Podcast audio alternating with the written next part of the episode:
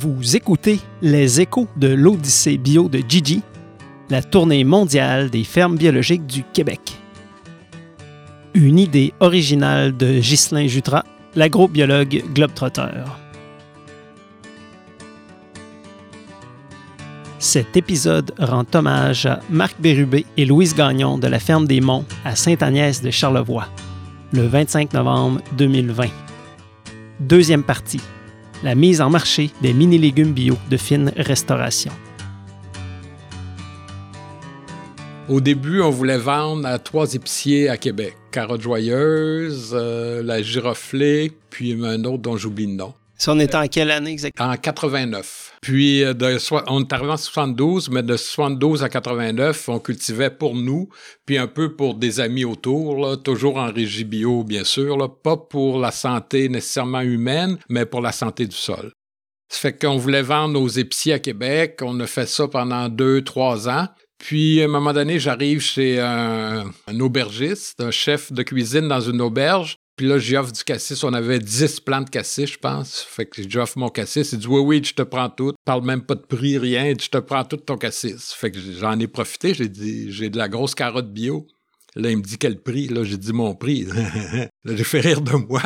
Il dit non, non, mais si t'avais de la mini carotte, mais mini carotte, on donnait, dans ce temps-là, on avait un ou deux cochons chaque année. On mettait ça au compost, c'était de la perte, entre guillemets, là. Fait que là, ah, ah, ah. Fait que c'est depuis ce temps-là qu'on est dans le marché de la fine restauration. Là, on a regardé, on s'est intéressé plus à la fine cuisine. Fait qu'on s'est, on s'est abonné à des revues culinaires ou à des catalogues de semences plus qu'avant. Avant, c'était de la, des siam, de la carotte orange, euh, des oignons jaunes.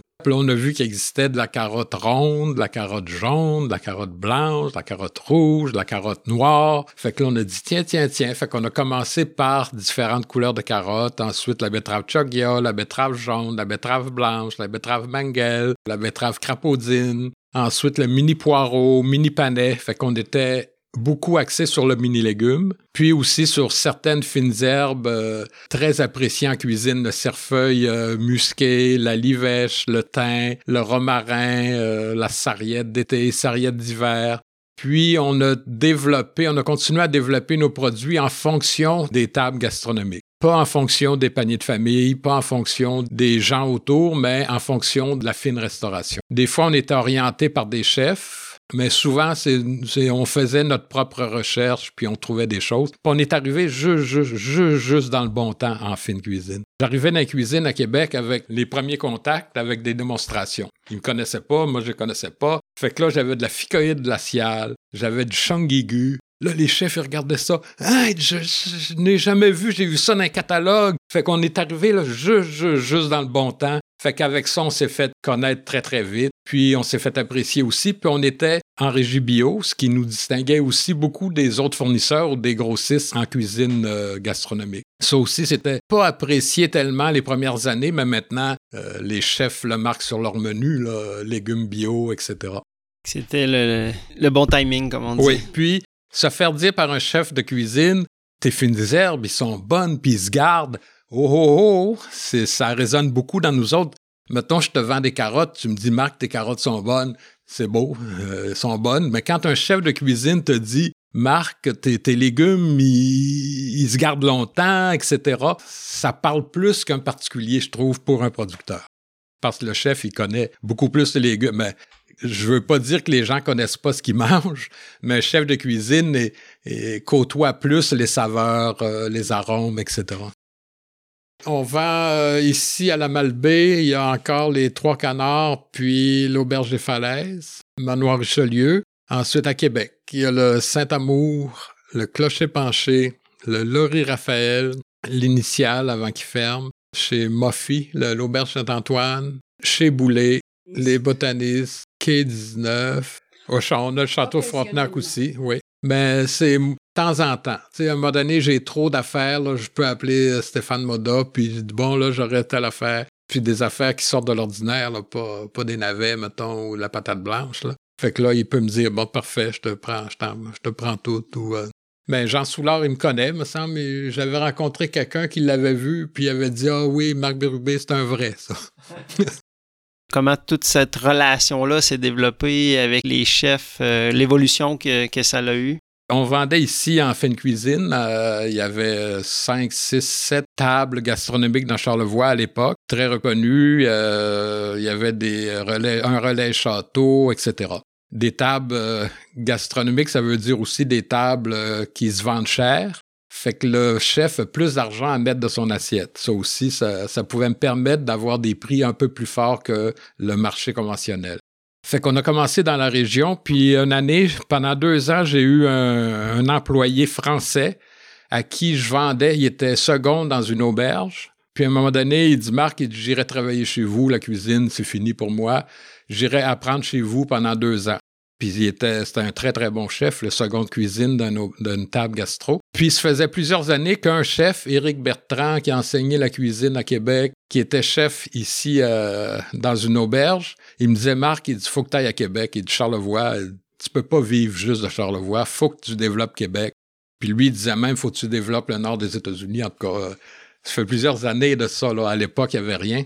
Fait que moi, Québec, je trouvais ça loin. Puis l'employé ici, Arnaud, qui s'appelait, il dit Je vais aller à Québec pour toi, faire les premiers contacts. Lui, c'était un second de cuisine.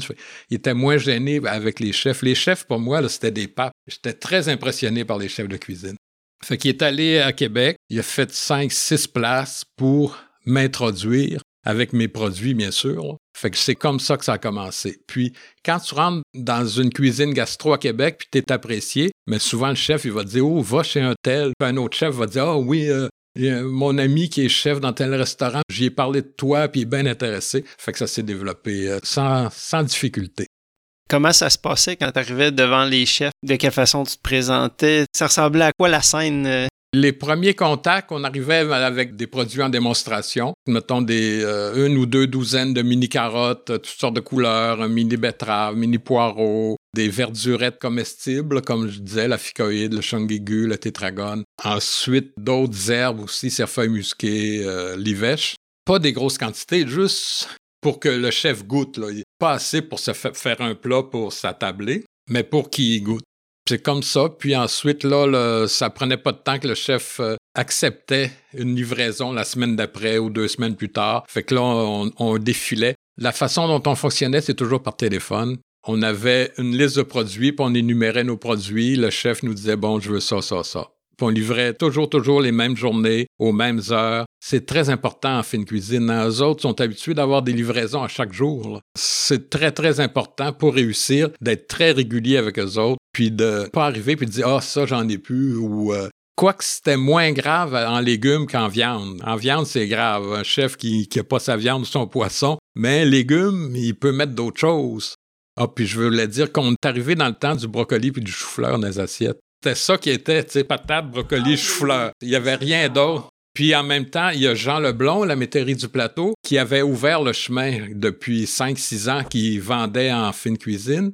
Fait que les chefs étaient un peu éveillés à d'autres choses que des patates, euh, du brocoli puis du chou-fleur. Fait que ça aussi, Jean, là, merci Jean, là, il avait ouvert un peu le chemin. Les chefs, on a développé, quand ça fait 30 ans, tu vends au même chef, qui euh, souvent ça change, par exemple. Quand les chefs sont pas propriétaires, la, main-d'œuvre change, mais les chefs propriétaires, là, après, mettons 30 ans, tu développes une camaraderie. Hein. Le chef, il t'appelle pas Monsieur Bérubé, ah, Marc, comment ça va? Puis, euh, ah, tiens, garde un goût à ça. C'était très, très intéressant. Comment les chefs réagissaient le fait que ce soit biologique? Au début, ça les ils en faisaient pas de cas où c'était pas important pour eux. Puis au début, je, je vendais pas nécessairement plus cher. La, mini carotte déjà était déjà plus chère que la grosse carotte, façon de parler là. Fait que je vendais pas nécessairement plus cher que le conventionnel dans les produits de, niche. Mais par la suite, quand le bio s'est fait plus demander, là les chefs euh, étaient bien intéressés, euh, beaucoup plus intéressés au bio. Mais je peux pas dire que c'est primordial pour les chefs en ce moment. là. Il y a des restaurants bio qui offrent seulement que du bio ou seulement du VG ou tout ça. Ça se développe de plus en plus, encore plus des marchés de créneaux qu'avant.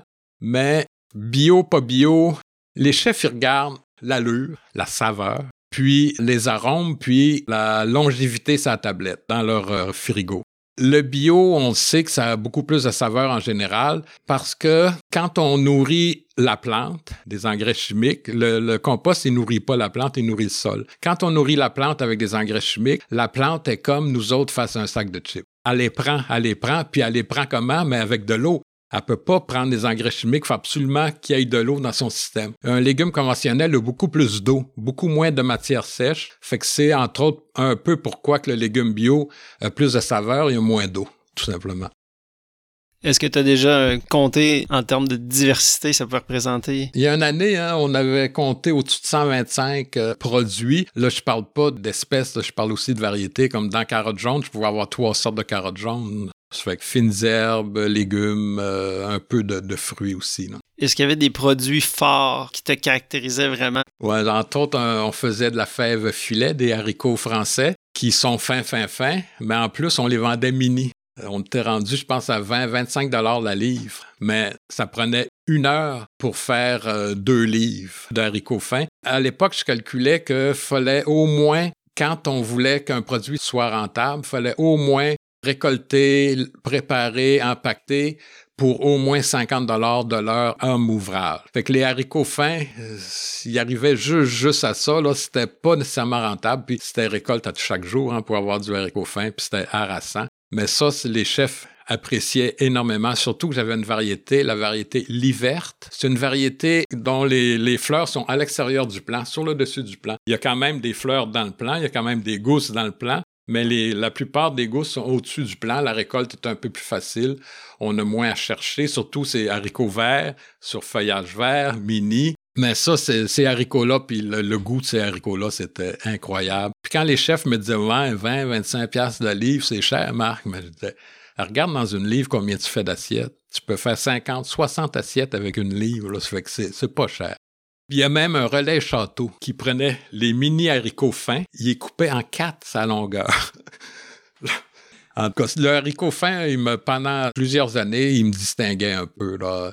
Mais on a arrêté d'en faire beaucoup. C'était trop harassant. Puis à la fin, on pouvait faire facilement 20 récoltes dans un mois. Fait qu'on était tanné, tanné.